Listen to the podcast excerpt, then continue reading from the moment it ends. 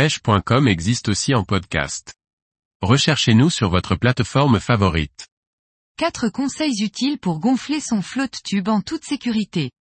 Par Liquid Fishing. Même si gonfler un flotte tube paraît simple, il y a quelques règles à respecter pour obtenir le meilleur de cette embarcation, en termes de sécurité, glisse sur l'eau, longévité et confort d'utilisation. Découvrons les 4 points à connaître. Compte tenu de la technologie utilisée, chaque flotte tube ne se gonfle pas avec la même pression. Certains modèles hybrides, qui utilisent plusieurs technologies, doivent même être gonflés avec différentes pressions suivant les parties.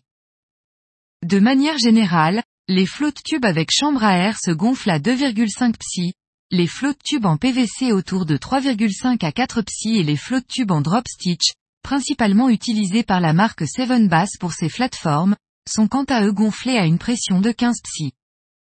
Respecter la pression de gonflage est important pour assurer une bonne portance ainsi qu'une bonne glisse sur l'eau. Le flotte tube peut se pratiquer sur une eau à 0 degrés Celsius, comme à 30 degrés et il en va de même pour la température externe. Cependant, il faut se rappeler que la pression de l'air n'est pas la même suivant la température de celle-ci. De ce fait, suivant la température externe, ainsi que suivant celle de l'eau, la pression de l'air dans le flotte tube peut varier au cours de la journée. Compte tenu de ce phénomène, lors d'une journée chaude, il convient de ne pas trop surgonfler le flotte tube, car la pression contenue dedans va augmenter. Si celle-ci devient trop importante, il est facile d'ouvrir légèrement les valves afin de l'ajuster.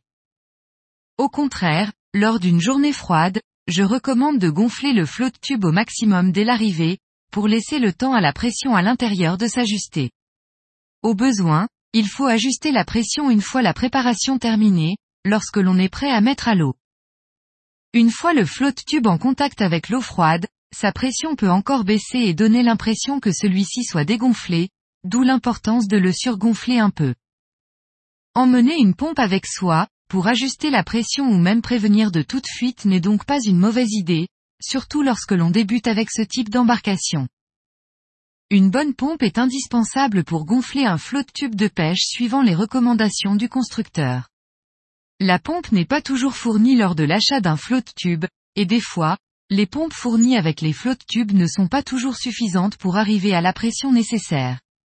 De ce fait, suivant la marque de flotte tube désirée, il faut donc prévoir l'achat d'une pompe. Pour ma part, les deux pompes à pied qui étaient fournies avec mes flotte tubes en PVC n'étaient tout simplement pas adaptées pour les gonfler, car elles ne permettaient pas d'atteindre la pression nécessaire. De ce fait, je déconseille l'utilisation et ou l'achat de ce type de pompe, et je recommande de centrer votre achat sur une pompe à main. Les pompes à main double action sont les plus efficaces. Elles permettent d'arriver à la pression désirée, et ceci rapidement du fait qu'elles envoient de l'air dans les deux sens de manipulation. Enfin, sur ce type de pompe, un manomètre me paraît être indispensable pour contrôler la pression. Il existe aussi des pompes à air électriques, qui se branchent sur une prise allume-cigare automobile. L'utilisation de ce genre de pompe, permet d'obtenir une pression de gonflage précise et donne au pêcheur le temps de faire autre chose pendant que son embarcation gonfle. Pour gonfler les flottes tubes en drop stitch, investir dans ce type de pompe me semble très pertinent, car atteindre les 15 psi prend du temps et de l'énergie. Dans tous les cas, avant de finaliser l'achat d'une pompe, il faut donc vérifier la pression maximale qu'elle est capable d'atteindre, ainsi que les embouts fournis avec, qui doivent correspondre aux valves du flotte tube. Enfin, lors du gonflage, il faut veiller à déposer l'embarcation sur un sol qui comporte le moins d'objets qui pourraient l'endommager. Une rapide inspection de l'endroit où l'on dépose son flotte tube est donc nécessaire, pour éviter toute déconvenue.